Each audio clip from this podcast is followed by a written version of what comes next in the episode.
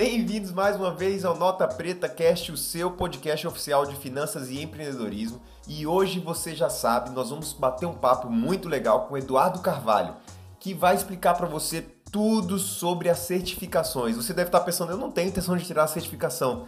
Não tem problema, nesse episódio nós vamos falar sobre mercado financeiro e vamos explicar para você como um profissional certificado pode te ajudar a investir. Na hora que você quer escolher um profissional, às vezes você vai pensar assim: eu não quero investir sozinho, vou buscar um assessor de investimentos, vou buscar alguém que vai me ajudar nesse processo. Quem você procura?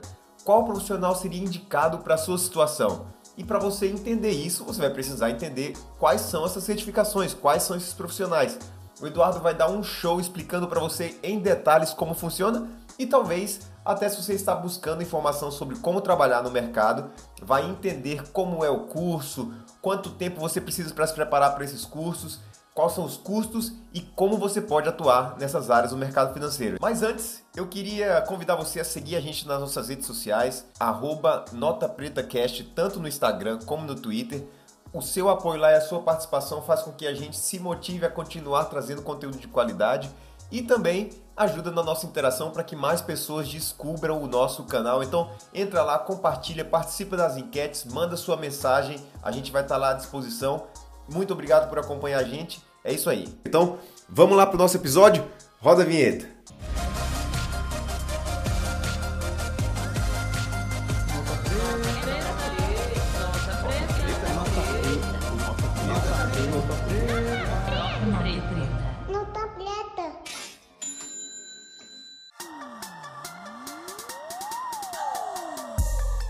É isso aí, pessoal. Mais uma vez, a alegria estar de volta com vocês aqui. Hoje nós vamos bater um papo legal com Eduardo Carvalho, que é planejador financeiro CFP.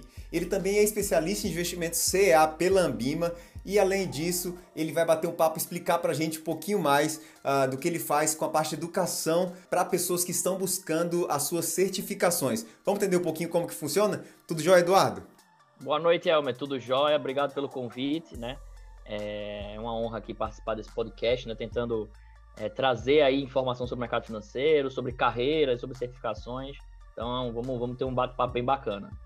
Legal, show de bola. Olha, pessoal, estava conversando com o Eduardo antes da gente entrar na gravação aqui. É, como vocês sabem, eu moro em Lima, no Peru. A situação aqui, nesse momento, se encaminhando para um lockdown que começa no domingo aí, é, de pelo menos duas semanas. Situação complicando aí em outros países também. É, a gente sabe que o Brasil está vivendo momentos difíceis também e muita gente entrando nesse momento no mercado financeiro. Né? Uh, e a gente, se você está interessado pelo mercado financeiro e usa Instagram, por exemplo, você com certeza recentemente foi bombardeado com algumas mensagens, notícias aí mencionando o mercado financeiro como suas umas ótimas oportunidades aí para você ser inserido, você que tem interesse, é, existem boas posições de trabalho. E aí as pessoas podem se perguntar: legal, eu quero trabalhar no mercado financeiro, mas eu não entendo muito como isso funciona. A gente vai falar um pouquinho sobre isso com o Eduardo daqui a pouco. Mas antes, eu queria levar um pouquinho o pessoal para vocês conhecerem o Eduardo. Eduardo, uh, conta pra gente onde você tá, a gente uh, entender um pouquinho quem é o Eduardo, um pouquinho da sua história e como que você chegou até esse momento hoje aí na parte de mercado financeiro. É, então, eu tô no mercado financeiro agora, vai fazer 10 anos, tá? Eu sou aqui de Recife. É, na verdade, eu sou de São Paulo, mas eu vim para cá muito cedo, então eu já digo que sou de Recife mesmo. É, e minha carreira no mercado financeiro começou logo após o fim da faculdade, aqui na Universidade de Pernambuco. Eu cursei administração. E foi, foi um pouco de sorte, mas assim, também não é aquela coisa, né? O sorte é o encontro da preparação com oportunidade. Eu sempre gostei do mercado financeiro. Na faculdade eu estudava sobre bolsa, fiz alguns cursos lá. É, mas assim, a faculdade nunca teve esse foco, obviamente, né? O curso de administração é muito amplo. E no final da faculdade eu sempre estagiei mais na área de marketing e vendas, né? No final da faculdade eu estava estudando para Ancor por curiosidade, né? Na época Ancor já servia para gente autônomo, mas a gente autônomo basicamente só operava com ações, né? E eu estava estudando muito por uma curiosidade minha, né? É, e aí logo que eu terminei a faculdade, eu fui pesquisar por, por alguns processos de trainee, né? Eu tinha, tinha feito alguns processos de estágio na faculdade, tinha estagiado, uhum. e fui procurar por um processo de trainee. E numa das instituições que eu estava procurando, que disseram que o, o trainee era muito bom, né, um banco laranjinha que tem por aí, é, é, não estava aberto ainda o processo de trainee, mas por uhum. acaso eu entrei lá nas vagas, assim, nunca tinha pensado em trabalhar em banco, assim, no, no dia a dia de banco. mas sempre gostei da área de investimentos. E aí a última, a, assim, eu rolei a página até o final, e a última era uma vaga para consultor de investimento, né? Que na época até podia usar essa nomenclatura, depois eu vou explicar se, se der tempo, por que não pode mais usar essa nomenclatura qualquer pessoa, tem, tem um cargo específico, né? Legal. É, e aí era um programa de formação, ele não exigia experiência, né? Como eu disse, é um pouco de sorte, porque a maioria das vagas acaba exigindo experiência, né? Sim. Mas eu gostava muito, assim, não tinha uma base formal de estudo sobre investimento, mas eu gostava muito, né? E, e para ser processo, e assim, fui selecionado, para minha surpresa, porque eu concorri, inclusive, com gente do próprio banco, com outras pessoas de, de outras corretoras, e assim, na época meu, meu gestor falou, né, eu contratei você porque você foi quem teve mais brilho nos olhos de que queria trabalhar com aquilo, assim, mostrou que era, era o que você queria, né? Legal. Tanto que teve a apresentação de um case, assim, eles deram num dia para apresentar no outro, e eu passei lá madrugada tentando entender o que era previdência, o que era Sabe assim, porque eu via que, que falava muito previdência na época, então assim, tinha que se adaptar, tinha que adaptar o discurso, né? Claro. Montar uma carteira, entender de suitability, que eu não fazia ideia do que era. Né? Para mim, mercado de investimento era bolsa. Uhum. Era isso, né? Bolsa de valores, né? Uhum. Então, fui selecionado, fiz um programa de formação lá por três meses, muito intensivo, com instituições de primeira linha, e tirei a certificação CPA 20, que na época era exigência, é, a primeira exigência para trabalhar com um público já qualificado na época, né? Uhum. E então daí eu fui passei por algumas outras instituições é, nacionais e internacionais. E agora, recentemente, depois de 10 anos, eu fiz uma transição de carreira, continuo no mercado financeiro, mas agora em uma corretora, uma corretora uhum. bem famosa, né? Uhum. é, e, e, desde 2015 eu fui convidado por Antônio Amorim, que é uma referência aqui em Recife na pacificação, para dar aula, né? Uhum. É, e aí a gente começou nesse projeto, a gente tocou junto com ele CPA 20, CPA 10, que já era consolidado, a gente trouxe o curso da CEA que a gente chama de SEC, né? Pela primeira uhum. vez presencial em Recife. E do ano, ano, passado também a gente começou o projeto CFP, era um projeto mais embrionário, porque no meio do ano a gente parou ali, não sabia quando tinha prova, e agora a gente vai retomar com força total. Legal, show de bola, tá? Talvez alguém que está nos ouvindo aí, iniciando no mercado financeiro, está escutando vários nomes, certificações, não está entendendo muito bem o que é isso. Então eu vou, eu vou seguir um caminho que eu passei, que tracei na minha cabeça para tentar entender tudo isso daí, tá legal? Vamos, vamos supor, a gente é, eu crio um Instagram hoje, eu me apaixonei por mercado financeiro, eu decido criar um Instagram e aí eu quero começar a falar para as pessoas, olha, muito legal essa ação, compra essa ação, ou então, olha, faz esse tipo de investimento, faz aquele tipo de investimento. E a gente sabe que isso não pode. Então eu tenho duas perguntas. Primeiro, por que, que não pode fazer isso? E é, foi dessa proibição que surgiu a necessidade de certificações ou foi um outro tipo de processo? Então, vamos lá. É, é, a parte digital, tá, ela ainda está sob, vamos dizer, estudos, assim como em outras áreas da, do, do, de, de, atividade, né? O regulador ele ainda não consegue é, ter a mesma visualização, né? O regulador, como a CVM, principalmente aqui no Brasil, é o regulador principal do mercado de capitais, Ambima como algo, um órgão de autorregulação, ainda não existe ali uma clareza de como você consegue filtrar isso, tá? Uhum. Teoricamente, você não pode fazer recomendação de forma explícita, tá? Você teria, teria que ter alguma das certificações, como o CNPI, que é para analista de investimentos, ou um CE, um CFP, dependendo de como você está recomendando, tá? Uhum. É, até porque, teoricamente, você fazer qualquer recomendação, você teria que fazer a verificação do perfil do cliente. Então, assim, claro. salvo o analista, né, que é quem tem a certificação CNPI, porque ele olha o lado do investimento, ele não olha o investidor. Sim. A gente, se der tempo, a gente troca uma ideia aí sobre essas diferenças do mercado. Legal, chega Teoricamente, lá. você não pode fazer essa recomendação de forma explícita. Muitos colocam esse disclaimer, colocam lá no texto ou no uhum. stories é, é, que não, não é uma recomendação. Então, assim, fala de um papel, mas não diz que está recomendando. Sim, tá? Então, ainda tem uma, uma área cinzenta ali que a CVM se pronunciou recentemente, né? E está uhum. tentando monitorar isso, né? Você tem que ter ferramentas muito fortes para monitorar isso, né? Uhum. É, e tem que ter muito cuidado, tá? A gente sabe que assim como o próprio mercado está mudando, é, tá tendo muita gente divulgando conteúdo, mas assim como em outras áreas, como acho que a área de saúde e formação de carreira, é, acaba banalizando um pouco. Então tem muito conteúdo bom, mas tem muita coisa que você tem que ter cuidado. E assim, é, acho que o problema do mundo moderno, acho que talvez 100 anos atrás, o problema era a falta de informação, era como eu conseguia. Sim. Hoje é você filtrar o que é bom. Então, uhum. só para finalizar esse raciocínio, assim, teoricamente, você fazer uma recomendação, dependendo do, do que você está recomendando e do público, você vai ter que ter alguma certificação, tá? Uhum. É, até porque você, de certa forma, tem responsabilidade pelo que você está falando, né? Uhum. É, mas, assim, é, tem essa questão de, de, você estudar investimentos, eu acho que para quem gosta, ok, tá? Mas eu uhum. não acho que a pessoa também, ah, eu sou médico, eu passo horas aqui. O cara não vai parar para isso, salvo algumas exceções, tá? Claro. Tô sendo médico porque é uma profissão que é meio 880 nisso. Ou o cara gosta demais, ou o cara não Sim. tem nenhuma gestão sobre isso, tá? Aham, É, que é, é um clássico, assim. aham. Então, eu não acho que vale a pena você perder muito tempo estudando isso. Você tem que saber o básico da educação financeira, que por mim deveria ser ensinado na escola. Educação Claro. mesmo financeira doméstica não é investimento, é um passo antes, né? Uhum. É entender um básico de economia, o básico da financeira e o básico de comportamento, porque no final o mercado financeiro é comportamento. Assim, no final de tudo, a gente está vendo isso acontecendo no mercado americano, lá não tem nenhuma lógica, né? Perfeito. Explicar o que está acontecendo agora com aquelas ações lá no mercado americano, não tem nenhuma lógica, não tem nada de explicação. Aham. É, é, então, assim, só concluindo, é, é realmente é, você saber o básico te ajuda a evitar alguns erros, tá? Te Uhum. ajuda a ter um caminho. Você não precisa ser expert, né? Você não é sua Sim. atividade. Agora, para quem gosta, aí a gente durante o bate-papo aí traz mais algumas informações, algumas orientações de como é que você realmente se aprofunda nisso. Perfeito. É, talvez o pessoal está se perguntando o que, que ele está comentando que está acontecendo, acontecendo nos Estados Unidos, né? É, está se referindo à situação das ações da GameStop lá, que deram uma explodida depois de uma brincadeira no Reddit lá? Isso, agora já tem umas cinco ações que eles estão fazendo isso. Até a Nokia já entrou na brincadeira. Aham. aquela é, Beth Beyond, é, é, algumas ações que estavam super baratas, assim. A galera Uhum. começou a fazer um movimento de manada, né? E alavancado, então estão batendo lá em grandes gestores. Tem gestor ali que está com problema de liquidez para pagar é, resgate de, de cliente. Então, assim, o negócio é- é uma Uhum. brincadeira, mas é uma brincadeira que tá meio séria, sabe? É um negócio Pois é. estranho que a gente nunca viu acontecer. Eu, Aham. pelo menos, nunca vi acontecer nada parecido com isso. Pois, Pois é, é, então, então, pessoal, é, é, o pessoal se reuniu em uma rede social, se você não está familiarizado com o nome aí, uma rede social nos Estados Unidos, é, é, disponível no mundo inteiro, né? E o pessoal, pessoal se reuniu e em movimento aí para tentar fazer algumas ações subirem. Eu não sei se era alguma coisa de tentar intencionalmente fazer com que os fundos sofressem, né? Começaram todo mundo a comprar e alguns gestores estavam shorts no papel, apostando na queda aí. É, e acredite-se que alguns fundos chegaram a falir. Parece que um vai ter que é, abrir o processo de, de quebrar amanhã, porque simplesmente perdeu bilhões. O papel simplesmente não para de subir, é isso mesmo? É, por aí. Eu, não- eu não cheguei a, a ver a história toda no detalhe, até.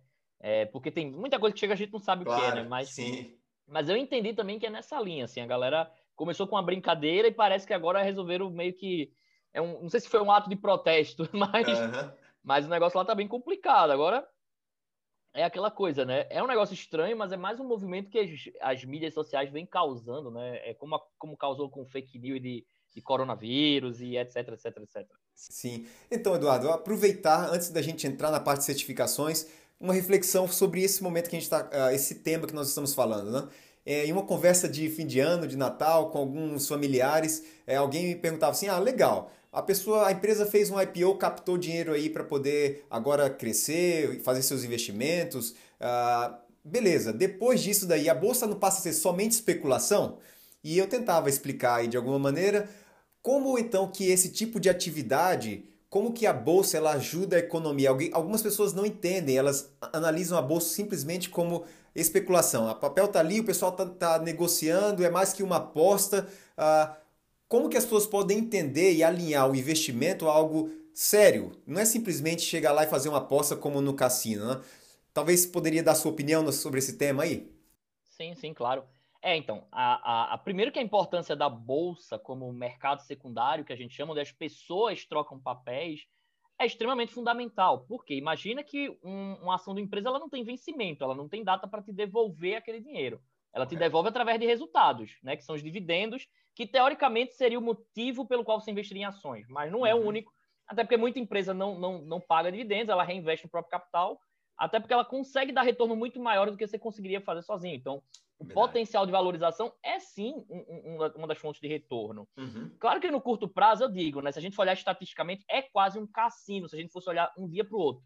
Sim. Né? Metade Aham. do tempo a bolsa é positiva, metade do tempo é negativa, assim. Uhum. No geral, simplificando muito estatisticamente, tá? É, mas se não tivesse essa liquidez para você vender para alguém, Uhum. você pensaria 10 vezes antes de comprar. Imagina que você tivesse um imóvel, Uhum. você comprasse lá, o mercado primário do imóvel é o imóvel na planta, certo? Uhum. Comprei da construtora, é a hora que o dinheiro está indo para a construtora. Perfeito. Imagina se você não pudesse mais vender esse imóvel durante 30 anos. Cara, Uhum. você pensaria 10 vezes antes de comprar esse imóvel, concorda? Verdade. Então, Aham. a bolsa ela tem a finalidade, a bolsa ali tem a finalidade de dar liquidez, de você conseguir sair ou entrar no investimento de empresa porque você tem interesse em ser acionista. Uhum. Mas da mesma forma que tem gente pensando no longo prazo, vai ter gente tentando ganhar no curto prazo. é como qualquer outra coisa que se negocia. Só que a liquidez Perfeito. da bolsa é muito maior do que de um imóvel ou de uma empresa de capital fechado, que você tem que sentar com o próprio sócio e tomar decisões muito mais complexas, né? A bolsa é o caminho que já está meio que mastigado ali, né? Mas permite Perfeito. que você seja sócio de bons negócios, né? E uhum. se não houvesse a bolsa para ter essa liquidez, com certeza a procura seria muito menor. É minha, é uhum. é minha forma de pensar. E outra, se a gente olhar, e aí eu não sou mestre de análise de empresas, eu não sou de valuation, eu não sou esse cara, uhum. mas, cara, se você olhar a cotação de ação no longo prazo, ela segue resultado. Uhum. Fato. Uhum. No curtíssimo prazo, um mês, um ano até, um dia, um dia eu vou dizer que é quase um cassino, é quase 50-50. É, não, não dá para trazer, ah, quem faz trade e tal, eu, eu respeito, mas assim, Cara, uhum. é, é, e aí tem que ter um sangue frio infinitamente maior, o psicológico tem que ser muito mais resistente. Verdade. Uhum. Não, é aquela coisa, perder 10 mil no simulador é uma coisa. Quando você perde uhum. 100 reais de verdade e lembra o trabalho que deu para ganhar é outra. Então, eu acho que o trabalho de educação financeira, é, ele vem nesse ponto, né? Primeiro, educação financeira básica, que eu acho que a gente não vai entrar aqui, que é uhum. é entender primeiro. Primeiro você tem que poupar, investir para depois pensar em investimento. Né? Claro. Ah, uhum. ah, sou mestre das ações, não tenho um real guardado, não adianta nada, né? Não, não fez nada. Mil por cento de zero é zero. É né? Zero. Então, é, é, primeiro é você fazer, você se capacitar para gerar renda e uhum. começar a entender um pouco de investimento. E aí, assim, não vou dizer que está errado operar no curto prazo, não, não acho. acho. Mas uhum. para mim, por exemplo, trade é uma profissão. O cara não consegue Exato. fazer trade e fazer três coisas. Para mim, isso não existe. Não existe tá? Isso não existe. O cara verdade. dizer que faz isso bem feito é um sinal muito grande de alerta. Tá? Legal. Uhum. E, e é, é, isso, cara. Assim, a, se a bolsa não tivesse essa facilidade de movimentar, uhum. a, a, dinâmica de pessoas procurando investir em empresas seria muito menor, pelo menos Correto. na minha opinião. Tá? Exato. Tá? Então, é isso. Eu acho que, que conclui o raciocínio com, com, com essa ideia de que ela é extremamente importante pela função da liquidez. Verdade, o fato né? de subir e descer o preço no curto prazo faz parte. É, Correto, faz parte né? do psicológico do mercado. Verdade. Muitas pessoas deixam dinheiro na poupança com esse pensamento, né? Ah, eu, pelo menos está ali, quando eu precisar eu posso recuperar. Se você investir sua empresa não pudesse retirar o papel, nunca pudesse vender, é, você realmente, como falou, provavelmente não investiria nesse tipo de papel, a menos que fosse uma estratégia muito específica de longo prazo. Então, é isso aí, pessoal. A gente entendendo um pouquinho, a gente fala bastante sobre educação financeira, sobre a base aqui no podcast. É, deu para você pegar um geral, a gente vai começar a entrar agora um pouquinho mais em é, finanças, um pouquinho nas certificações. Vamos começar a se aprofundar um pouquinho nessa parte aí. Legal, Eduardo. A gente comentou um pouquinho sobre a parte geral é, e agora a gente vai tentar entender o seguinte: beleza, existem diversas certificações no mercado financeiro. Uh, se hoje eu quisesse trabalhar no mercado financeiro, uh, eu posso ir para muitos lados, existem vagas em diversos setores. Legal, que, que eu faço? Como que eu decido que tipo de certificação buscar? Como que funciona? Eu sei que existem tantas, eu acho que a gente não vai conseguir abordar todas aqui, mas de uma maneira geral, se você tivesse que hoje conversar com alguém e explicá-lo, qual que são as linhas gerais de certificações e o que, que eu deveria buscar se eu tenho interesse em entrar no mercado financeiro uh, para trabalhar hoje? Então, é, eu vou, vou tentar trazer aqui um resumo, mas assim, é, é, pode não ficar tão claro no primeiro momento, mas assim, a Tranquilo, maioria das vagas e, e, e, a maioria do mercado, não vou dizer a maioria das vagas, mas o que eu faço, por exemplo, e eu acho que o que é mais descentralizado no Brasil é a parte de distribuição de produto, ou seja, você ser o cara que fala com o cliente final, tá? Uhum. Então esse é o braço mais comercial, claro que existe toda uma técnica, mas é o braço mais comercial da atividade. Uhum. Esse eu acho que é o caminho mais rápido, tá? Perfeito. Ou seja, uma instituição financeira como um banco ou uma corretora, né? Uhum. A gente tem é, algumas questões regulatórias da CVM, então para você, por exemplo, ser um agente autônomo, você precisa ter ANCOR. É uma questão uhum. legal, é como se fosse um OAB. Você não pode atuar sem ANCOR, se você for um agente autônomo. Então você é autônomo, você representa uma instituição, mas você não é contratado dela. Se você entra pela via direta de um contrato CLT, direto com a instituição, é, hoje não existe por lei uma, uma certificação que é obrigatória, mas existe a Ambima, é um órgão autorregulador do mercado, e aí a gente passa a ter algumas exigências, não por lei, mas por questão de querer trazer o melhor em termos de qualificação. Tá? Perfeito. Então você tem, por exemplo, o CPA 10 e o CPA 20, que são muito introdutórios, né? Para falar com o cliente sobre investimento, já tem que ser a CPA 20, tá? Uhum. E se você é um especialista em investimento, se você trata especificamente disso, você já tem que ter a CEA, que é justamente certificação de especialista Ambima tá? Uhum. Então você tem primeiro essas duas frentes. Eu acho que a CEA, para quem está é, é, tá pensando ali talvez dentro da instituição, e a ANCOR, como autônomo, ela é obrigatória. E aí, já aproveitando, trazendo esse braço, tem uma outra função que ainda é muito nova no mercado, nova que eu digo que ela não tem ainda tanto apelo, tá? Mas eu acho que vai crescer muito, que é a profissão, a profissão de consultor, né? Por uhum. isso que lá uhum. atrás eu falei que antigamente a gente podia usar dentro do banco o nome consultor, a gente não pode usar mais, porque consultor, esse cara ele só recebe do cliente, tá? Uhum, ele é contratado do cliente. Ele pode até ter alguma parceria com a instituição para trazer benefícios para o cliente, em termos de acesso de produto, de custo, mas ele não recebe uhum. um real diretamente da instituição. Então, esse cara ele é totalmente independente. Uhum. E aí, para ser consultor e poder emitir opinião, que é, aí é uma confusão da lei entre agente autônomo e consultor, que ainda não é tão claro nessa parte de emitir opinião sobre investimento. A gente uhum. sabe que na prática é muito complexo fazer essa separação. Sim. Mas é principalmente pela forma de remuneração. Né? Então, o consultor ele é remunerado só pelo cliente. Né? Ele não tem vínculo com instituição específica. É, e uhum. aí, agora, a CVM é, ela trouxe como pré-requisito duas certificações que podem ser usadas para dar entrada no registro de consultor, que é a CEA também. Então, a CEA, eu acho que hoje a certificação de entrada mais robusta uhum. né, é a CEA, porque ela tem mais de uma linha, e pode ser o próprio CFP, porque o CFP é uma certificação mais de distinção técnica, é uma certificação que abrange outros temas além de investimentos, é uma certificação um pouco mais complexa, uhum. exige graduação, tá? Uhum. É, que não exigia, exige também experiência, tá? Então, o CFP ela é um pouco mais robusta. Então, tanto a CEA como o CFP, ela atende essa profissão de consultor, que eu acho que é uma profissão que vai crescer muito, né? Uhum. É, e a CEA seria o caminho mais rápido.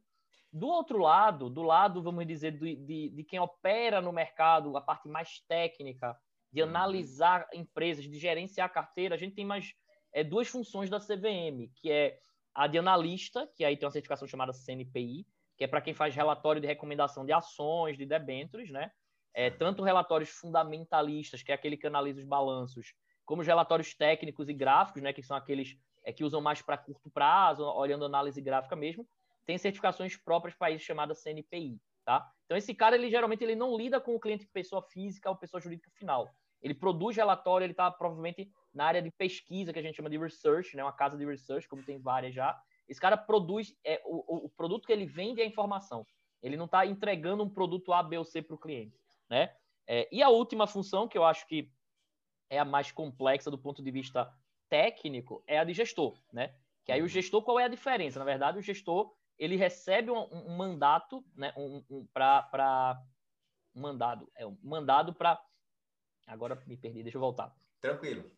Então, e a outra função, que é, é, é a mais técnica, assim, a mais robusta do ponto de vista técnico, é a de gestor, que é o cara que atua discricionariamente pelo dinheiro do cliente, ou seja, ele tem autonomia para tomar as decisões, claro, conforme algumas regras, se for um fundo, vai ter a política de investimento, se for uma carteira administrada, ele vai alinhar com o cliente, tem algumas diferenças aí de estrutura, mas ele toma as decisões, ele executa as operações. Perfeito. Diferente de um distribuidor consultor que a gente passa para o cliente e ele executa, né? A decisão final é dele. Um gestor, aí por isso também ele tem que ter uma qualificação técnica muito maior, porque ele toma as decisões, ele opera efetivamente o dinheiro, claro, dentro de certas regras, né? Uhum. Então, se você quer ser um gestor de fundo, um gestor de carteira, quer entrar numa asset, que a gente chama, é, vai procurar o CGA, que na verdade agora vai ter até um desmembramento dessa certificação, tá? Legal. A gente pode até passar esse conteúdo em um outro momento. Então, okay. assim, tem esses caminhos. Entendi. Por, por, fim, tem o caminho de banco de investimento, que é o pessoal que estrutura a operação de abertura de capital, uhum. é, de, de fusões e aquisições. Aí é um caminho que hoje não vejo tanto pela linha de certificação, apesar que você pode ter um CFA, que acho que é a mais reconhecida do mundo, ela serve para tudo praticamente, uhum. mas pode ser via um mestrado, uma, um MBA mesmo, é, que é justamente o pessoal que trabalha na parte de banco de investimento, ali do lado das empresas, estruturando ofertas, parte jurídica, aí tem um mundo de, de coisas para fazer, que aí não se resume mais a mercado financeiro, você tem milhares de outras funções lá dentro. Legal, eu vou tentar agora. Uh pegar o que você passou, imaginar o, o nosso ouvinte, talvez, e passar algumas dúvidas que surgiram aqui na minha cabeça. Vamos começar, você falou para o, o, famoso AI, né, que a gente vê tanto aí em publicidade, você que tem interesse em trabalhar no mercado financeiro, esse é o agente autônomo de investimento, AI, correto? Isso. Hoje eu acho que essa é a figura que está tendo maior demanda no mercado, como eu disse, porque aí você trabalha em, é, é de qualquer lugar, porque vai ter cliente em todo lugar né? Uhum. Diferente das corretoras e das assets que ainda são muito concentradas no eixo Rio-São Paulo, né? Uhum. É bastante concentrado. Distribuição de produtos você vai precisar ter em todo lugar do Brasil. Então hoje as corretoras elas estão expandindo muito forte isso, né? E aí você é autônomo, né? Você não, não, não é CLT e eu acho que não tem problema uhum. nenhum, mas tem muita gente acostumada ainda com esse modelo CLT. É, e está tendo uma demanda muito grande, né? Porque tem vários escritórios que representam as corretoras, então cada escritório é uma empresa, uhum. e ele representa a corretora, mas ele é uma empresa própria, né? é, e estão tendo, tendo uma demanda absurda, assim, e falta profissional, tá? Legal. Então, é, essa, essa, essa profissão você tem que tirar uma certificação chamada ANCOR, tá? Uhum. Para poder pedir o registro na CVM, é uma prova técnica de nível razoável, tá? Uhum. E eu sempre sugiro também, até pela, pela, pelo, pelo nível de dificuldade da prova, a pessoa fazer a CEA, que eu acho que é uma certificação que exige um pouco mais. Uhum. Mas pela lei você só precisa ter ANCOR. Tá? Você Legal. tendo ANCOR, é, pode ter certeza que você tirou ANCOR, você vai ser bombardeado no LinkedIn, assim. E se É. tiver CFP, então, você vai ser bombardeado pelo menos uma ou duas vezes por dia, quase. Um pouco de exagero, claro, mas assim, Claro, claro. é quase isso, tá? Porque tem muita gente precisando de profissional. E assim, o número de profissionais financeiros dentro da nossa população ainda é muito pequeno. Tá? Eu não tenho esse dado agora de cabeça, mas assim, sei lá, deve ter um, um, um profissional de investimento para cada sei quantas mil pessoas, sabe? Assim, é, Uhum, é- é sim. bizarro o que a gente vai precisar ter de gente para expandir esse mercado. Legal. O agente autônomo de investimento, então, eu tirei a certificação, eu tenho agora que me vincular a um escritório que é vinculado a uma corretora. É isso mesmo? É mais ou menos isso. Você tira a certificação, faz a prova, né? Dá a entrada pela Ancor. A Ancor vai mandar a sua documentação para a CVM. Uhum. Só no momento que a CVM autorizar, você tem a certificação. Perfeito. Você pode ter a certificação e não estar vinculado a ninguém, mas não faz muito sentido porque tem um custo para manter essa certificação, tá? Uhum. É, e aí você procura um escritório que tem interesse em ter você como profissional, né? Mas essa procura é quase que natural por osmose, né? Sim. É, e aí, claro, dentro de cada escritório eles vão ter algumas propostas, né? A maior parte da remuneração vem da, de uma questão de, de- de variável, de comissionamento, mas os escritórios ma- maiores, eles chegam a dar ajuda de custo, aí cada escritório vai ter uma política, tá? E esses escritórios hoje, eles são vinculados a uma corretora por um contrato, né?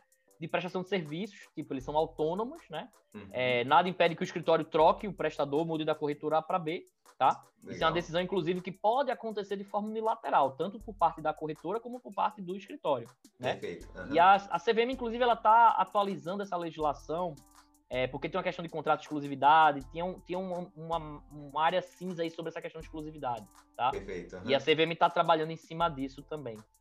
Para quem já leu o livro Na Raça do Guilherme Bentimol, você, você provavelmente viu várias vezes esse tema sendo repetido, ah, o que até o que o Eduardo está comentando aí dessas discussões da CVM, eh, existem questões legais hoje, aconteceu entre o BTG e a XP, então é, é história. Você pode, se você não leu ainda, vale muito a pena ler o livro ah, que conta a história aí do Guilherme Bentimol, Na Raça. A gente pode depois até deixar o link para todo mundo aí.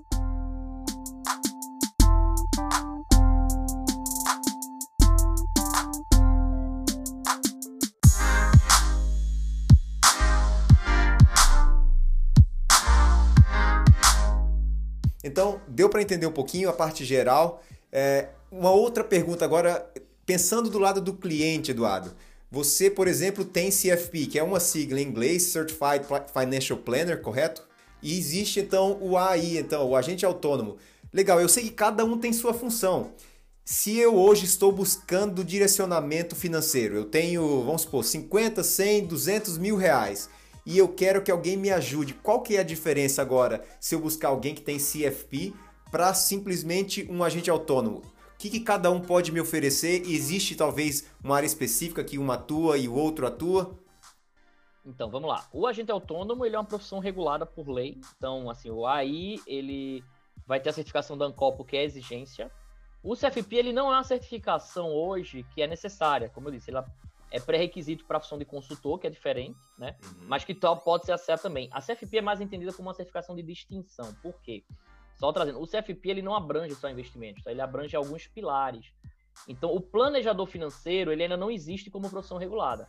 Tá? Esse cara pode atuar desde o básico, da parte de orçamento, de entender suas despesas, receita, fazer um planejamento, pode ver a parte de empréstimo. Esse cara ele tem uma visão mais holística, tá? Perfeito. Ele pode ter o braço de investimento, que é o meu caso. Eu sou um assessor de investimento e tenho o CFP. Eu acho que traz uma qualificação para você enxergar o cliente de uma forma melhor, né? Legal. uhum. Então, é, e no meu caso, eu me espe- especializo na parte de investimento, né? Até uma coisa que o CFP defende, que é a questão da competência. Então, assim, eu não sou especialista em sucessão, que é outro braço CFP.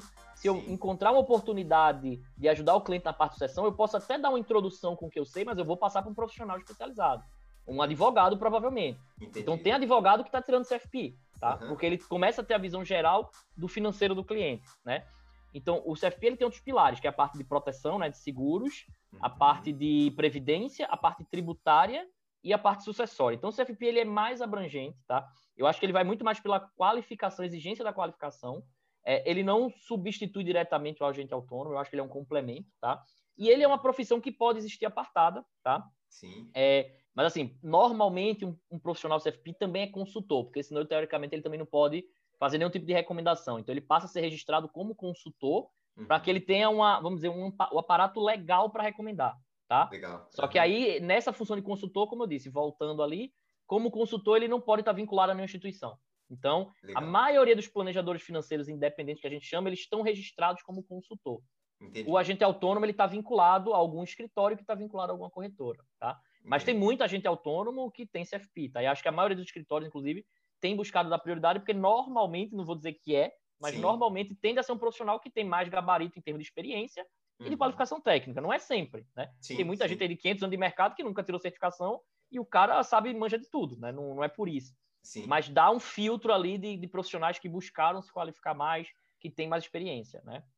Legal. Então, se eu entendi corretamente, uh, se você encontrar uma junção dos dois, o CFP e o, o agente autônomo, né? alguém que vai poder analisar o CFP vai te ajudar a entender ah, qual a sua idade, qual a sua perspectiva de vida, é, como que você está hoje em trabalho, você tem seguro de vida, você vai fazer uma, uma visão geral, você comentou isso daí, vai entender sua perspectiva de vida e agora, junto com a parte de financiamento, um agente autônomo no caso, vai te direcionar, você no caso tem o CEA, né, como você comentou, vai te dizer agora como montar uma carteira, como montar um portfólio, essa junção seria ideal, talvez, para quem está buscando. É lógico, não é obrigatório, né? mas se você está buscando alguém que vai te ajudar, é legal buscar alguma coisa assim, porque a pessoa vai te ajudar com uma visão só não, não somente investimentos. Ela não vai te dizer somente, ó, investe aqui sem talvez analisar a sua vida, saber como que está a sua condição financeira, seu planejamento, sua parte é, sucessória, como você falou. E aí tem uma visão bem mais geral, bem mais ampla do que simplesmente olhar para um investimento específico, correto?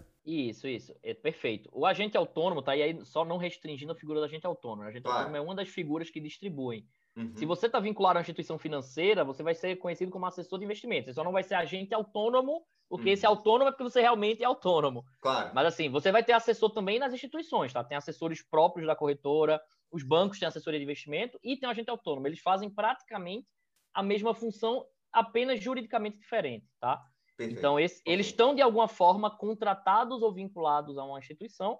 Esses caras, eles oferecem, eles distribuem investimentos, uhum. né?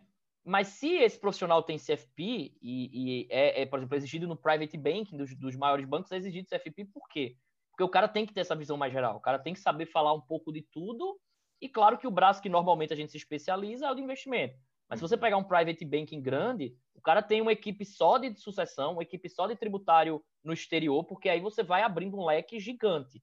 E uhum. clientes maiores, normalmente, tendo volume financeiro, começam a ter essa demanda, né? O cara tem patrimônio fora, o cara tem, às vezes, ah, tem a família um e tem já a família do segundo casamento, e aí começa o embrólio jurídico, e aí o cara tem empresa, tem imobilizado. Então, assim, eu, como profissional distribuidor de investimento, eu não tenho nenhuma obrigação de me meter nisso.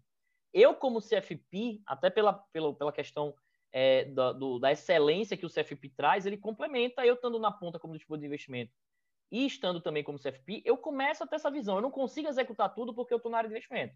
Mas eu consigo dizer, ó, segue esse caminho aqui, segue esse caminho. É, dentro do investimento, a gente acaba trabalhando também em previdência e seguro, então a gente consegue já linkar, né?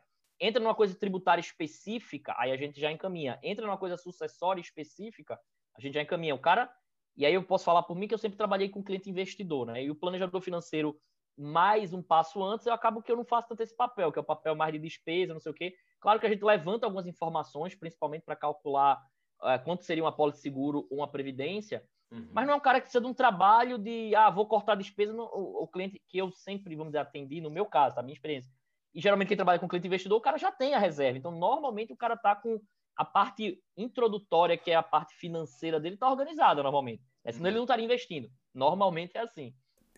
Perfeito, Eduardo. Para a gente dar continuidade, eu tenho uma outra pergunta, mas antes, só para entender aqui. A pessoa agora vai buscar alguém. Existem centenas de clientes, centenas de profissionais aí disponíveis no mercado. Como que eu hoje, como cliente, poderia entender se o meu profissional ele realmente é capacitado o suficiente? Todo mundo tem certificação? ah, é um bom profissional, a gente poderia ficar tranquilo? Ou existe uma maneira de você entender, olha, Fique atento a esse e esses pontos. Quando você vai conversar, existe uma entrevista antes de você fechar contrato com o um profissional ou as, as empresas elas te direcionam para alguém e você simplesmente só tem aquela opção? Existe algum conselho na hora de escolher uma pessoa que vai te ajudar a direcionar os seus investimentos e sua vida financeira? Então, vamos lá. É... Primeiro, né? Primeiro a parte legal da coisa, né? Qualquer empresa que chegue oferecendo investimento, e aí não estou falando das grandes empresas porque elas já são muito conhecidas, né? Mas mesmo uhum. uma empresa menor, pega o CNPJ, joga na CVM, vê se aquela pessoa jurídica primeiro é registrada, tá? A questão de segurança, a gente vê alguns casos aí de pirâmides e afins, tá? Uhum. O cara diz que é registrado na CVM, você joga lá, não é, né? Verdade. né? Então, antes da pessoa física, vem a pessoa jurídica. Esse é o primeiro ponto. Uhum. Então, primeiro procurar a instituição credenciada à CVM, tá?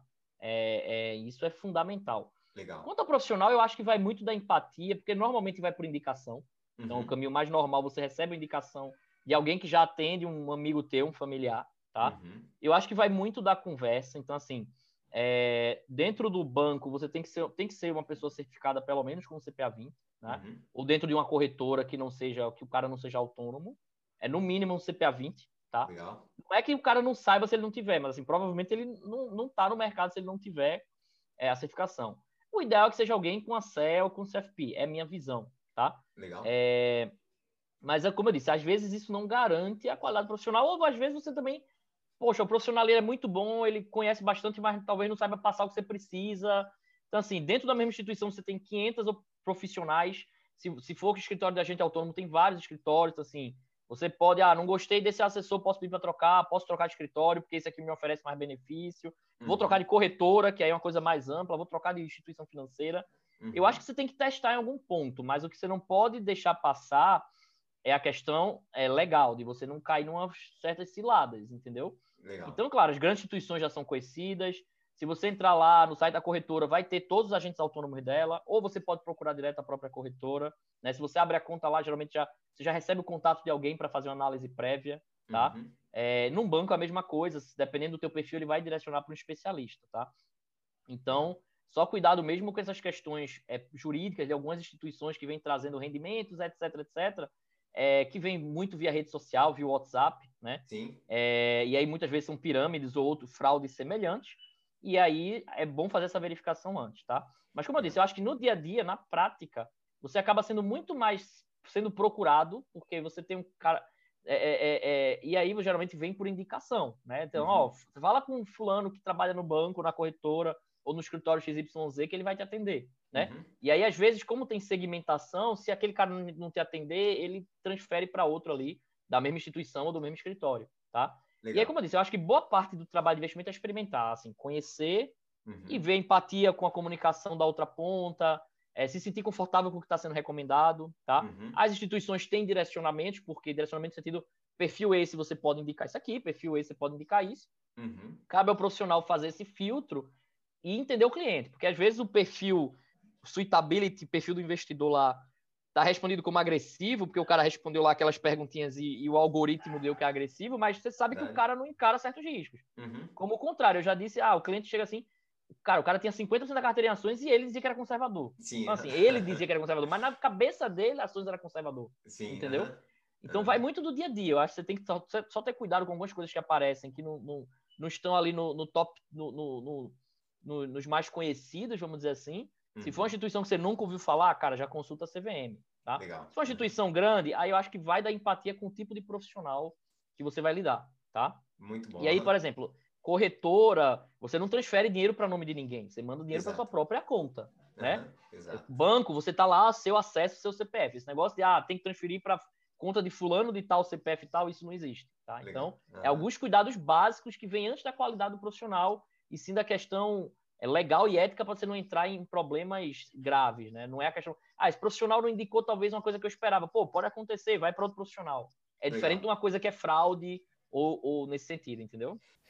Perfeito. Você comentou no começo do episódio uh, da necessidade da gente ter educação financeira básica nas escolas, né? E é algo que falta muito no Brasil. E eu acho que até para esse ponto ele é importante. Imagina se você simplesmente de maneira cega pega um profissional que vai conduzir sua vida financeira e você não tem noção nenhuma. O cara fala, vai pro lado de cá, você vai pro lado que ele está mandando. Então, é, eu acho que é responsabilidade nossa também. Você está investindo aí é, os seus recursos, talvez a sua aposentadoria, o seu futuro nas mãos de alguém. Eu acho que vale pelo menos o básico de educação financeira para que você pelo menos consiga entender o que está sendo comunicado. E aí, por outro lado, você, como comentou, Eduardo, vai confiar e, e se comunicar com essa pessoa para poder entender e ver se ela se encaixa, se alinha com você. Eu acho que para mim seria assim, né? É lógico que eu acho que para cada pessoa vai ser na sua experiência. Talvez você está sendo recomendado, como o Eduardo começou, de alguém que é muito bom, alguém que confia na pessoa, mas eu acho que a educação financeira ela vai te ajudar nisso, pelo menos para você não entrar de maneira cega, simplesmente confiando num profissional só porque alguém recomendou, né? Perfeito. Eu gosto de fazer algumas analogias. A gente pode fazer analogia com outra área que é muito importante.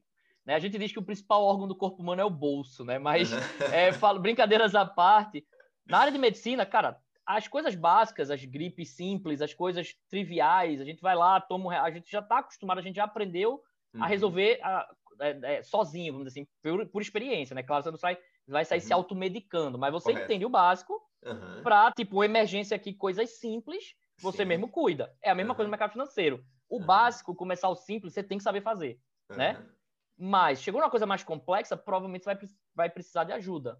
Exato. Então, é, e como se fosse um profissional de educação física ou de nutrição, segue a mesma lógica. Você aprende um pouco, uhum. que é o básico para não fazer tudo errado, Exato. mas chega um nível de complexidade que você não vai conseguir tratar sozinho, provavelmente. Correto. E aí, né? por que, é, só pegando esse gancho, sem querer me estender muito na parte da educação financeira, mas Tranquilo. eu gosto de voltar a esse ponto, porque é, é, é, isso que eu digo, tem esse obalba gigante sobre investimentos, mas falta um passo atrás em muita coisa. Uhum. Tem alguns influencers fazendo essa parte de educação financeira muito bem, é, mas eu acho que a galera se ilude muito de uhum. achar que, ah, vou chegar no mercado financeiro e ficar rico uma, da noite para o dia. Vai acontecer com um de um milhão. Uhum. Se chama sorte. Estatisticamente acontece na Mega Sena. Uhum. Acontece. Não vou dizer que não vai acontecer, mas uhum. não é provável, ok?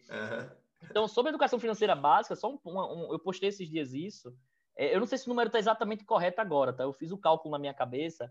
Na minha cabeça não, né? Eu peguei o cálculo e fiz. Eu não sei se eu estou com ele na cabeça agora exatamente o número certo. Uhum. Mas a gente já ouviu a história de vem aqui e ganhe 1% ao dia, não já viu? Sim, culpa. Ou num day trade mágico, ou uhum. num, num negócio que vende um produto meio suspeito. Não já ouviu Exato. falar? Uhum. Todo mundo já ouviu. Uhum. Você pegar 1% ao dia, aplicar 10 mil reais, em nove anos e meio você teria o PIB do planeta Terra. Faz algum sentido? De jeito matemática, nenhum. Matemática financeira básica. Você não precisa ser um gênio de finanças. Você não uhum. precisa ser o mestre do, do, dos derivativos, não precisa, para entender que 1% ao dia não tem como existir. Não tem, simplesmente não tem. Por quê? Se alguém tivesse isso, pegaria 10 mil reais em 10 anos teria o PIB do planeta, gente. Teria toda a riqueza do mundo. Não faz nenhum sentido. É básico, entendeu? Uhum. E aí o que você pontuou é perfeito. Você tem que ter o mínimo para filtrar o que chega para você. Como eu disse, o dia a dia com o profissional de investimento vai da empatia, vai da uhum. comunicação, vai da instituição. Pô, gostei da plataforma da instituição, não gostei, vou ver custo, não vou ver custo, porque às vezes custo não é o mais importante. Não é que não é importante, mas assim, para mim, por exemplo, um dos melhores fundos multimercado, ele é um dos mais caros que tem. Mas ele entrega. Então, assim, até o dia que ele entregar, eu estou pagando feliz. É igual quando você procura um médico. Você procura um médico que tem referência. É o mais barato? Não. Mas porque tem confiança, alguém me passou isso, né? Pode ser que você chegue lá e não goste do médico. Não fica a cara do médico, o cara chegou e me falou A mais B, eu não entendi nada. Pode acontecer com o profissional de investimento também, né? Então, assim, vai ter, vai ter que testar. Então, assim, só que o médico você tem que ver se ele tem CRM. É a mesma lógica. E se você nem souber o que é CRM, ou seja, a básico do básico, você vai cair em cilada, né? Então, eu acho que esse ponto é super relevante. A educação financeira, ela vem antes. Ela tinha que ser ensinada na escola a, a, até um certo grau. Porque, como eu disse, boa parte da educação financeira é psicologia, é comportamental. E é quando você está ali na infância, na adolescência, que você está sendo moldado, né? Então, sua família interfere muito nesse processo. Eu sei porque eu tive que me reeducar, né? Então, por conta própria. Então, é, é uma questão muito importante. Isso está nas escolas, assim como o básico sobre direito da, do país, como é que o país funciona, o que é o Congresso. A gente sai da faculdade e não sabe o que é, a não ser quem estudou direito, olhe lá, ou quem estudou ciência política. Você sai da faculdade, você não entende como é que o Congresso funciona. Tudo bem que eu acho que nem estudando dá para entender, mas ok, isso é outro ponto. Muito bom, é isso mesmo, pessoal. É, a gente está tentando mostrar para você a importância dos profissionais. Se você talvez está buscando se tornar um desses profissionais, então eu vou fazer as perguntas agora para você. Legal, Eduardo. Eu quero então tirar uma certificação. Vamos supor que eu decidi que eu vou caminhar não para o lado técnico, para o CNPI, mas vou buscar alguma coisa uh, mais para o lado de tentar direcionar, é, ajudar alguém a investir. E aí você comentou, existe a ANCO, existe o CEA, existe o CFP, cada um com a sua função, a gente já comentou isso aqui a dificuldade das provas, quanto tempo eu preciso me preparar, é, existe uma maneira de talvez fazer um cursinho, como que funciona?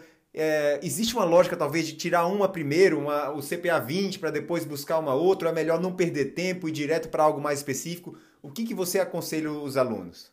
Então, vamos lá. Boa pergunta. É, a certificação mais de entrada tá, é o CPA 10, tá?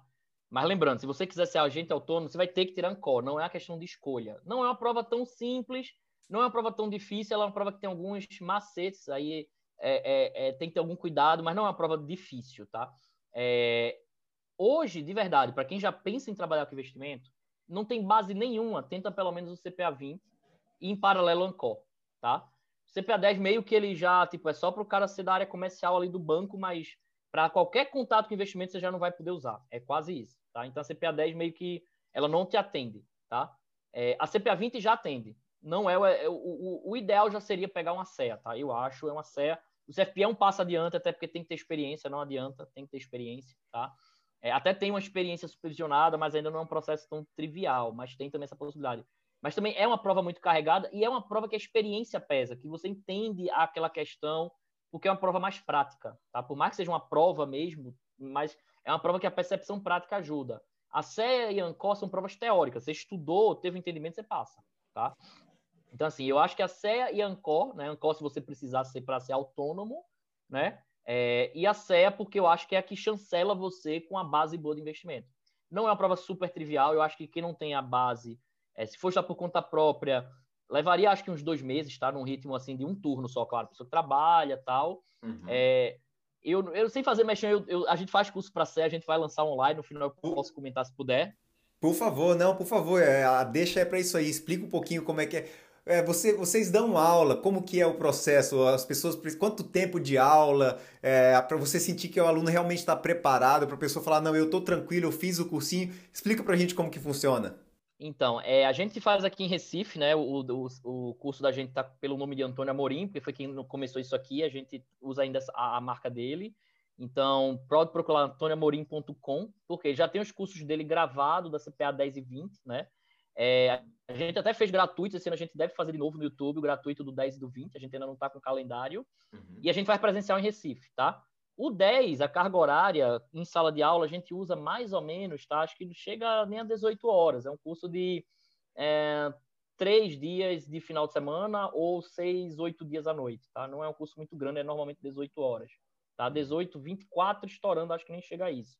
O, o CPA 20 é um curso um pouco maior, tá?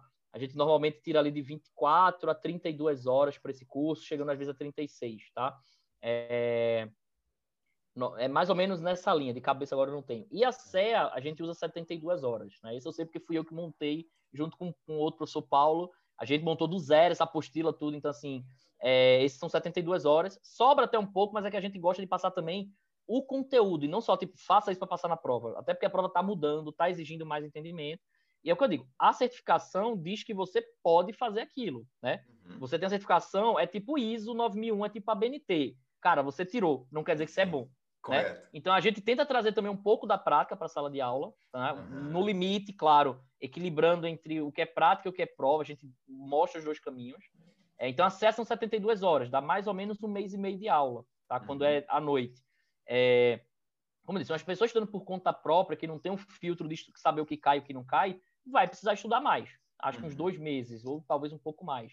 Se a pessoa tem uma certa facilidade com o assunto, aí um mês resolve. Tá? Uhum. Para uma CPA 10 para CPA 20, duas semanas, eu acho que é suficiente para quem tem facilidade com o assunto, tá? Quem não tem, eu oriento realmente procurar o curso, porque tem os macetes da prova, que aí realmente é para passar, né? Aquela coisa. Correto. o ideal é aprender, mas você tem que passar. Uhum. Aprendeu e não passou também não, não, não adiantou ainda, né? Para você estar tá no mercado. Adiantou pelo conhecimento que ninguém tira de você. Uhum. Mas para estar tá no mercado você tem que passar. Então, assim, a gente dá esse curso online da CEA, do CPA 20 CPA 10, né? O, o CEA, por enquanto, a gente só faz na modalidade ao vivo, porque a gente realmente vai fazer a gravação em estúdio depois, deixar tudo arrumado. A gente só faz o CEA ao vivo, que é como se fosse uma sala de aula, só que hoje eu consigo atingir qualquer pessoa do país, que é via Zoom, né? E a dinâmica é bem interessante. A gente está presencialmente hoje só em Recife, né? Uhum. E o CPA 10 e 20 já tem ele gravado, que o Antônio ele já criou, já o curso está todo bonitinho gravado, né? E a gente faz presencial aqui. Então lá em antoniamorim.com tem, tem mais informações. Depois, se puder, eu passo o meu Instagram, que também claro. tem mais informação. Legal. A prova, ela acontece sempre? Ela tem uma, uma periodicidade? E você sabe alguma informação sobre a prova da Ancor? É, poderia passar para o pessoal também como que funciona? Posso. A, tanto a CEA como o CPA 10 e 20, que são da Ambima, você entra no site da Ambima lá e já, já paga a inscrição e já marca, tá? CPA 10 e 20 tem praticamente todos os dias, né? É, e a CEA, antes era uma vez por mês, agora tá tendo toda terça, tá? É toda uhum. terça-feira, tá? Geralmente tá tendo três horários, um matinal, um de tarde e um final da tarde para noite. Você tem que ir até algum local? Existe um local específico? Você vai lá fazer a prova? A prova da Ambima hoje ela é só presencial, tá? Uhum. É, a Ancor já abriu a modalidade remota, não sei como é que funciona as regras, tá? Mas uhum. tem já. A Ancor, inclusive, aqui em Recife, pelo menos funciona no mesmo local da Ambima. Aqui funciona no mesmo local por, por coincidência, uhum. tá? É, não sei se em, em, São Paulo eu acho que não é exatamente o mesmo local, não tenho certeza, tá? E outras uhum. praças também não. Então, Ancor, você entra pelo site da Ancor lá, bota no Google, você entra, faz a inscrição também, marca a prova, tem quase todo dia também, tá? Não tem muita restrição. O CFP, por exemplo, que é uma prova mais robusta, Aí só tem três vezes no ano e não tem todas as cidades do país, então por isso também exige uma preparação maior. Ela só tem três vezes no ano, tá? É, é, mas a Ancor você consegue marcar e as, as da Ambima também você consegue marcar tranquilo. Legal, fala pra gente é, o, o custo dos cursos de vocês. É, você poderia falar pro pessoal, para quem está pensando, se preparar. E também eu sei que existe, depois que você tira a certificação, você tem que pagar é, uma, um custo ali para a Ambima, né? se não me engano, não sei se são a cada três meses, a cada ano, é, para você renovar a sua certificação. Você tem essa informação? Saberia quanto que é o custo, pessoal? Tenho, não tenho todos aqui agora, que é muito número, tá? Porque tem o preço do online, tem o preço do presencial, mas, mas eu, eu consegui essa informação, até você pode depois divulgar no Instagram. Até o final aqui eu tento pegar. É, Claro que o CPA10 é o mais barato, tá? E aí o, o presencial, da última vez estava na casa ali dos 300 e pouco. Uhum. O CPA20 estava na casa é, de 600 e o CEA é 1.400, mais ou menos, tá? Até pela carga horária ser quase o triplo do CPA20, tá? Claro. Que é como a gente mede custo, é como a gente mede hora aula de professor, é proporcional, claro. tá? Perfeito. Então é nessa linha, tá? 300 o CPA10, 600 o CPA20, 1.400 o CEA. O online é mais ou menos metade do preço, tá? Porque uhum. aí não tem custo de sala, não tem custo, mas eu posso depois passar essa, todas as informações no detalhe. Legal. É, as, as certificações da Ambima, elas não têm nenhum custo depois que você faz a prova, uhum. tá? Porque só a certificação por si ela não teria o custo. Assim como a Ancor, se você tirar só a certificação, você não teria custo também, mas a Ancor você não pode tirar a certificação e não ficar credenciado, você não poderia atuar. Para atuar, você teria que se credenciar a CVM, e aí tem uma trimestralidade ali na casa de 600 e poucos reais. É trimestral, é bastante elevada, uhum. mas faz parte, né? Pessoa física, tá? Pessoa jurídica é mais cara ainda. É... Assim como se você se cadastrar como consultor, se você tirar a CEA ou o CFP e se cadastrar como consultor, é a mesma trimestralidade, tá? Então, a, a função CVM ela é cobrada, a função regulada ela é cobrada. Só a certificação ela não tem cobrança. Uhum. O CFP, ele tem uma anuidade que eu acho que vale super a pena, porque eles retornam isso para você com material, com eventos, que é 880 reais agora, se eu não tô, se eu não tô enganado, esse número todo de cabeça eu nunca lembro. Claro, claro. É uma anuidade da Planejar que você paga, tá? Uhum. Mas as, as da Ambima não tem custo e a Ancor tem essa trimestralidade na hora que você se registra na CVM. Porque você pode fazer a prova e essa certificação ela tem validade por um ano, uhum. se você não se credenciar. Você pode ficar com um ano, ah, ah não, não quero me credenciar ainda, tirei a certificação, estou querendo entrar num escritório da gente autônomo. Essa prova vale por um ano. Ah, fechei com o escritório, vou entrar como associado. Aí você pede o registro, porque aí você só pode estar no contrato, estando como registro, só pode atuar tendo registro.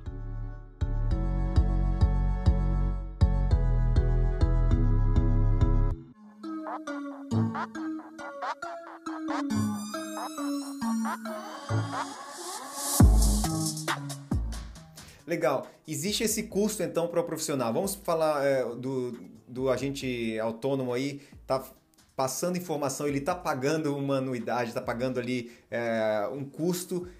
Legal, a pessoa vai falar o seguinte, eu tenho que pagar, é alto o custo que eu vou pagar para essa pessoa? E aí, ah, talvez essa pessoa recebe diretamente da corretora. Como que funciona esse, essa remuneração desse tipo de profissional que ele dá aí informação e dicas sobre investimento e ele está autorizado a fazer isso daí? Perfeito, vamos esclarecer isso aqui. É, o, o distribuidor, tá, a corretora, o banco, ele tem, ele recebe através de taxas, taxas ou spread, né? Uhum.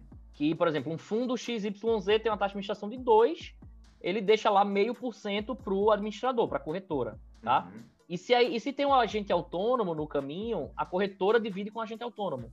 Ainda tem esse ponto. Então, agente autônomo é intermediário a mais, tá? É, então, o agente autônomo, o distribuidor de banco, o distribuidor de corretora, você não paga para ele, né?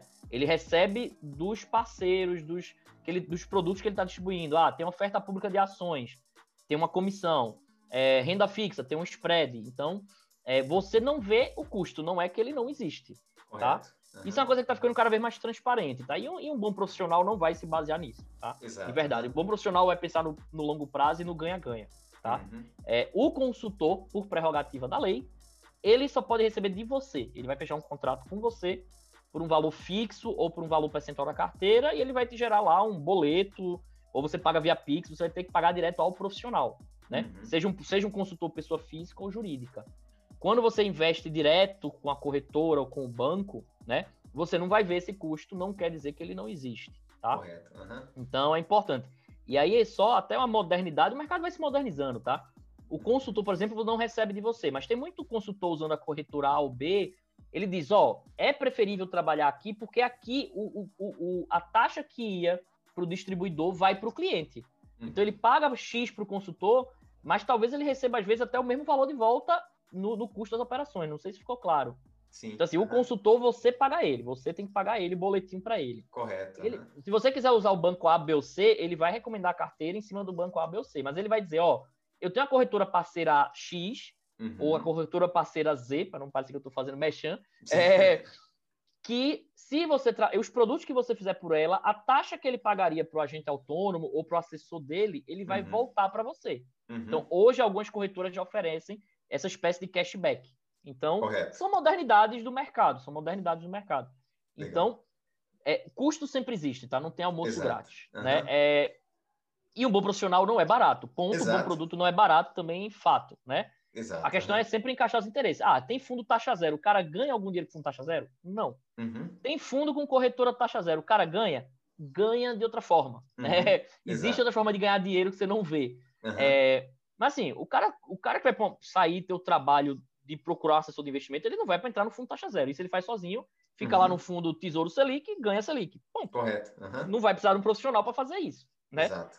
Então, assim, ter o profissional custa mais caro, uhum. mas você tem que ver retorno, assim como um, um, um, nutricionista, assim como qualquer outro profissional. E uhum. claro, assim como um nutricionista ou médico, você tem que fazer sua parte também. O profissional ele está ali para te ajudar, mas se você não fizer sua parte, não vai resolver.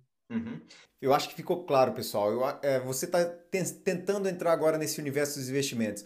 Você quer, como o Eduardo comentou no começo, gastar seu tempo para estudar enquanto você faz a sua profissão? Legal, você vai conseguir fazer isso daí ao mesmo tempo e fazer uma boa coisa no seu trabalho e nos seus investimentos? Você acha que dá? Legal, você pode fazer isso. Na maioria das vezes, provavelmente não vai acontecer, não vai dar certo. Eu acho que não vai dar certo, né? Então, para isso, existe um profissional capacitado que vai te ajudar a entender como investir melhor, onde aplicar o seu dinheiro, a melhor maneira de fazê-lo. E essa pessoa, se ela vai ser uma boa, um bom profissional, como o Eduardo comentou, vai ter um custo. E algumas vezes você nem vai perceber esse custo, apesar dele existir, como tá, ficou bem claro aqui, e você vai aplicar lá. Se você não utilizasse aquele, é, pra, aquele mesmo investimento, eu imagino que o custo continuava existindo para você. 2% de taxa, 3% de taxa. Com agora esse profissional, parte dessa taxa retorna para o profissional. Então não é que você está pagando mais pelo profissional, correto, Eduardo? Perfeito, é. Assim, é, principalmente o distribuidor, né, que é o agente autônomo ou, ou, ou o assessor do banco da corretora, é, muitos não recebem comissão diretamente. O agente autônomo recebe, obviamente, mas assim, é, como eu disse, não é um demérito, porque se você for sozinho se cadastrar lá e operar, você vai estar pagando do mesmo jeito. Correto. Só que aí a corretora tá ficando, entre aspas, com 100% daquela receita. Uhum. Na hora que ele bota um profissional de frente para te atender, ele tem que pagar o profissional de alguma forma, né? Correto. Então, se você se atende, ok, mas assim, não é porque tem um profissional ou não que o custo vai ser muito menor, tá? Uhum. Não é necessariamente uma verdade, isso aí foi um ponto muito importante. O custo vai existir, o fundo tem taxa, é, é, então o custo sempre vai existir. Agora, como eu disse, o mercado está se modernizando.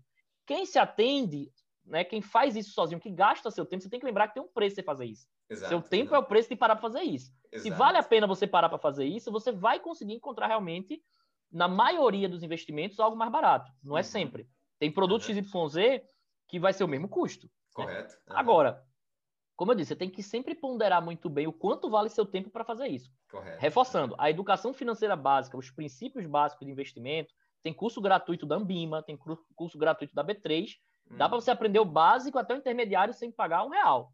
Exato. Vale a pena? Eu acho que vale até um certo ponto. Chegou num ponto que você diz, cara, não estou mais viajando nisso aqui, não quero mais me aprofundar. Para uhum. por aí. Você tem que saber é. o básico do que é risco, esse é o mais importante. Qual Sim. é seu perfil? Isso é autoconhecimento, é se testar. Né? Uhum. É como eu disse, tô no simuladorzinho, botei 10 mil reais, perdi, eu tenho estômago para isso, não tem. Né? Quando você vê ali o primeiro circuit break acontecendo com seu dinheiro, né? quando você vê perder lá, você tem 10 mil reais, perdeu 500 reais, você trabalhou tanto para ganhar, é, o, o, seu comportamento é completamente diferente. Né? É, é, então, é isso, cara. É, é o, o, mercado ele está ficando mais moderno, está ficando mais transparente, está ficando mais barato, é, é normal de ter mais concorrência. Quando a gente uhum. pega os fundos no exterior, por exemplo, a grande maioria que a gente distribui no Brasil é fundo de taxa 0,5, 0,8, fundo complexo, fundo que uhum. opera. Uhum. No Brasil ainda é aquele 2 com 20 lá, 2 taxa de administração com 20 performance, que uhum. também começou a mudar, né? Porque com a Selic também tão baixa, o cara não pode é, é ficar cobrando isso. Mas, assim, se o cara tá cobrando, pagando, você tá feliz, excelente. É o melhor dos mundos. Todo mundo ganha. Então é isso, assim, o mercado ele tá se modernizando, né? É, eu, eu, fiz até uma matéria aqui para um jornal local falando justamente sobre carreira. É, se tiver depois como compartilhar o link lá, eu te mando, você bota no, no, Instagram. Legal. Eu falo das certificações, acho que vendo, lendo a matéria, a pessoa também consegue ver melhor Visualizar as melhor. certificações, né? É, falam também um pouquinho do mercado local aqui do Nordeste, que é um mercado que está começando a, a, desenvolver esse lado, né? A gente uhum. sabe que ainda é muito forte o eixo Rio-São Paulo, porque foi lá que esse mercado se desenvolveu, né? Principalmente Sim. São Paulo. Uhum. É, mas assim, meu trabalho aqui, é, além de trabalhar como assessor, é tentar formar o máximo de profissionais qualificados possíveis, né? Vou formar concorrente, mas faz parte. É isso aí. e, e, é isso, cara. É, é, um trabalho bom, um trabalho prazeroso. É, é não é fácil, tá? Uhum. A gente hoje não trabalha dando curso para o público final, né? Uhum. Eu atendo o cliente final, meus clientes lá, Sim. mas a gente ainda não faz curso para o cliente final. A gente pretende fazer isso, porque é outra forma de ver, é outra, é outra percepção, é outro entendimento. Mas assim, a gente sabe que o trabalho de educação financeira é gigante. Quando a gente entra lá no post do Instagram de alguém, uhum. vê os comentários e assim, nossa, a gente sabe que o trabalho está muito no começo. E aí não depende de o cara ser formado ou não. Às vezes você tem uma pessoa com graduação para graduação que não entende bulhufas de, de finanças. É Correto. É normal, uhum. né? Sim. E às vezes você tem alguém que procurou, foi atrás e entende. Então, uhum. é, não é porque é classe C ou classe A. Claro que existe uma correlação, como em qualquer coisa. Claro. Mas é, o trabalho de educação financeira ele ainda está muito no começo, muito no uhum. começo.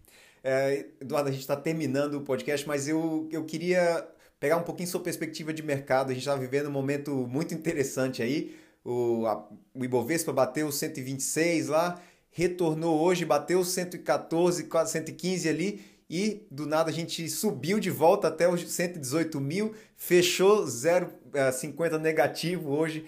Então, momento estranho no mundo, é, os, os, bancos centrais imprimindo dinheiro para tentar dar liquidez ao mercado, taxas de juros muito baixas. Uh, hoje, como que vocês enxergam, como que você enxerga o mercado para 2021 com tanto problema, coronavírus acontecendo? É, qual que é a sua visão pessoal para esse ano aí? Vamos lá. É, para a gente tentar chegar num, numa resposta rápida para essa pergunta. Uhum. Cara, no curto prazo, eu, eu, eu, defino muito que tudo é muito aleatório, tá? Então eu evito receber informação demais, porque muita coisa é, é, é ruído, uhum. tá? Porque fulano falou não sei o quê, porque fulano abriu no Congresso uma lata de leite condensado, e essas coisas estão acontecendo. É, essa... Eu não estou dizendo que tá certo, tá errado, mas assim, Sim. esses ruídos vão impactar, porque Trump soltou um Twitter, porque uhum. fulano falou que o juro vai... Então, cara, tem uhum. coisas que a economia vai balizar, uhum. e faz parte. No longo prazo, é o que eu digo, é um trabalho mais de, de disciplina, de você estar tá sempre investindo, de estar tá sempre revisando, não é sempre todo dia, mas com uma certa periodicidade. Uhum. A gente está num momento estranho de mercado e, e, só que assim, talvez daqui a três anos a gente olhe para trás e diga, não, aquilo era ok. Normal. Só que quando a gente está no meio, a gente não percebe que é ok. Uhum. Claro que a injeção de liquidez que os bancos centrais é, é, é proveram foi brutal, né? Uhum. É 20% de todo dólar do planeta foi emitido em 2020, de todo dólar da história. Uhum. Né? Então, assim, é, é um número gigantesco, né? Tá surgindo muita teoria sobre as criptomoedas. Eu concordo que não é um assunto que eu tenho conhecimento no detalhe, mas eu tenho uhum. uma exposição, porque eu acho que vai que, né? Então, pô, bota é. lá, entra lá em 1, 2%, que se você perder, você não vai morrer. Exato. Mas se esse negócio aí multiplicar por 10, por 20, por 30, se isso aí for admitido como moeda, uhum. como tem um lastro, teoricamente, isso uhum. pode ter um efeito bizarro e subir e disparar. Assim Correto. como o ouro era lá, o padrão, né, até lá a história de Bretton Woods. Sim. O ouro era o padrão da moeda. Então, uhum. é um tipo de exposição que eu acho que mesmo que você não entenda muito, você tem que ter. Mas é o que eu digo, você não vai uhum. pegar um Bitcoin e botar, ah, não, transfere para minha conta sim. que eu compro para você. Não é isso. Mas sem, sem delongas, assim, sobre o cenário, é, eu até estava brincando aqui ontem, é, que o, o, Rogério Xavier, né, o gestor da SPX, que, que, é do mercado, conhece, e o Stuberger. O Sim. Stuberg é um cara neutro. Ele é bem é um, é um gênio, mas assim, ele é uhum. neutro. Tem hora que ele tá otimista, tem hora que ele tá pessimista. Uhum. O Rogério Xavier, com o Brasil, ele é, Sim. é, desde que eu conheço, um pessimista. Sim. Uhum. E ele disse que está relativamente otimista com o Brasil. Se ele está, quem sou eu para dizer que não?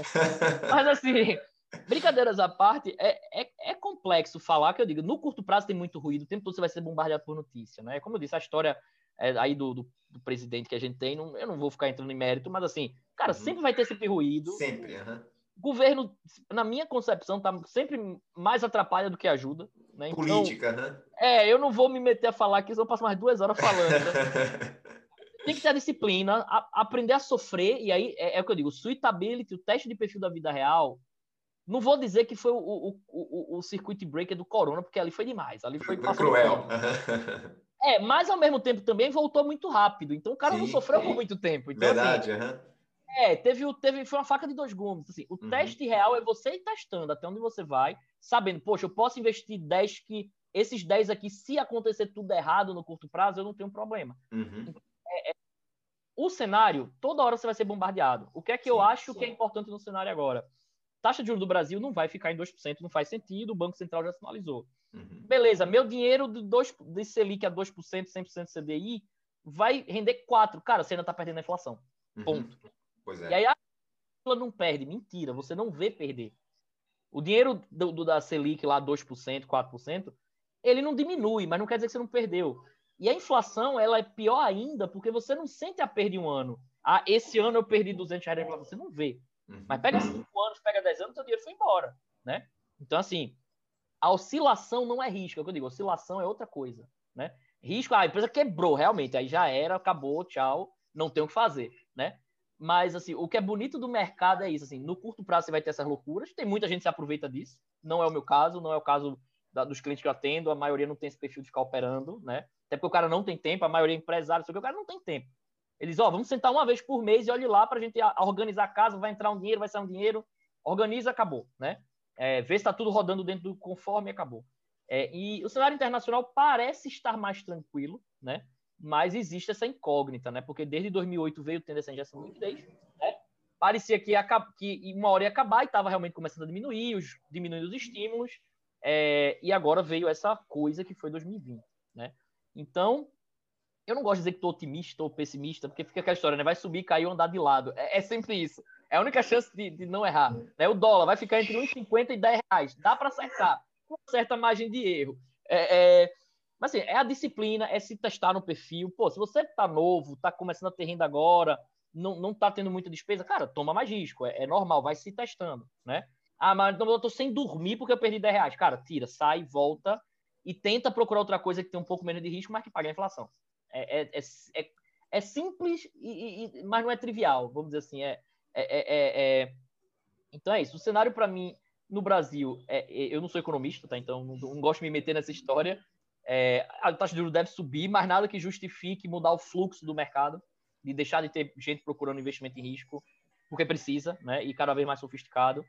No exterior, eu acho que não muda muita coisa esse ano, mas eu só acho, não, não vejo grandes coisas, a não ser que venha alguma coisa muito catastrófica, que eu espero, por favor, que não, né? É, então é isso, cara. É, eu acho que a disciplina e a, a consistência é muito mais importante, né? Tentar e, e, tentar, eu acho que um dos seus convidados que passou aqui, que foi o Saulo, é diferenciar o que é ruído e sinal hoje é muito complexo, né? Mas é tentar seguir essa linha. Não é fácil, você só vai fazer fazendo, como você só vai aprender fazendo. Mas é isso. Muito Espero bom. Não, não fiz análise econômica, não é não é meu perfil.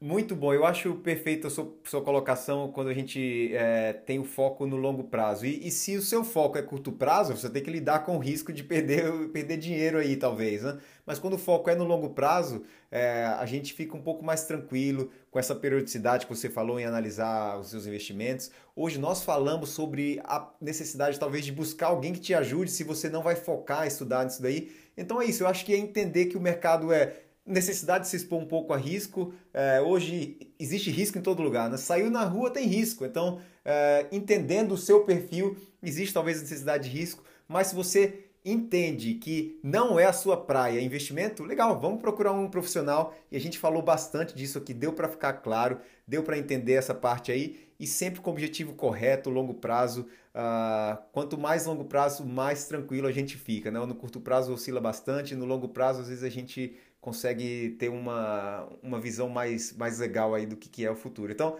é, pessoal, mais uma vez, muito obrigado, Eduardo, pelo bate-papo. É, tem muita coisa para se falar. A gente deu uma introdução, acho que tiramos algumas dúvidas do pessoal sobre as certificações para entender como que funciona. É, se eu quero entrar no mercado financeiro, qual a certificação que talvez eu deveria buscar, os custos. E a gente vai deixar aqui sua rede social. É, fala pro pessoal aí seu Twitter, Instagram, mas a gente vai colocar embaixo de qualquer maneira para quem quiser.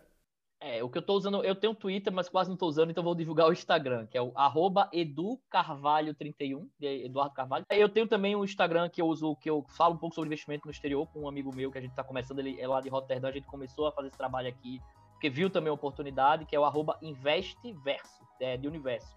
Mas aí, se não conseguiu entender, entra no meu que vai estar tá lá. E tem um que eu fazia algumas lives com o pessoal do mercado, esse tá meio parado nesses últimos dois meses, que é o Beer Market. É beer de cerveja, mas é para fazer trocadilho com o urso. Então a gente fazer uma live tomando uma com os convidados. É, quando a gente voltar às lives, vou convidar você lá também para falar um pouquinho do seu podcast. Então é o beer, né? Arroba B-E-E-R de cerveja.mkt, Beer Market. Mas entrando no meu, arroba educarvalho31, tem lá o link dos dois, tem um link da minha matéria sobre certificação. É lá que eu divulgo os cursos. Quem quiser saber mais sobre algum detalhe profissional específico, sobre os custos dos cursos, aí pode mandar mensagem à vontade que aí terei prazer em responder. Maravilha, eu vou deixar aqui embaixo, pessoal, na descrição do podcast. Você pode entrar, vai estar tá aí uh, o Instagram do, do Eduardo.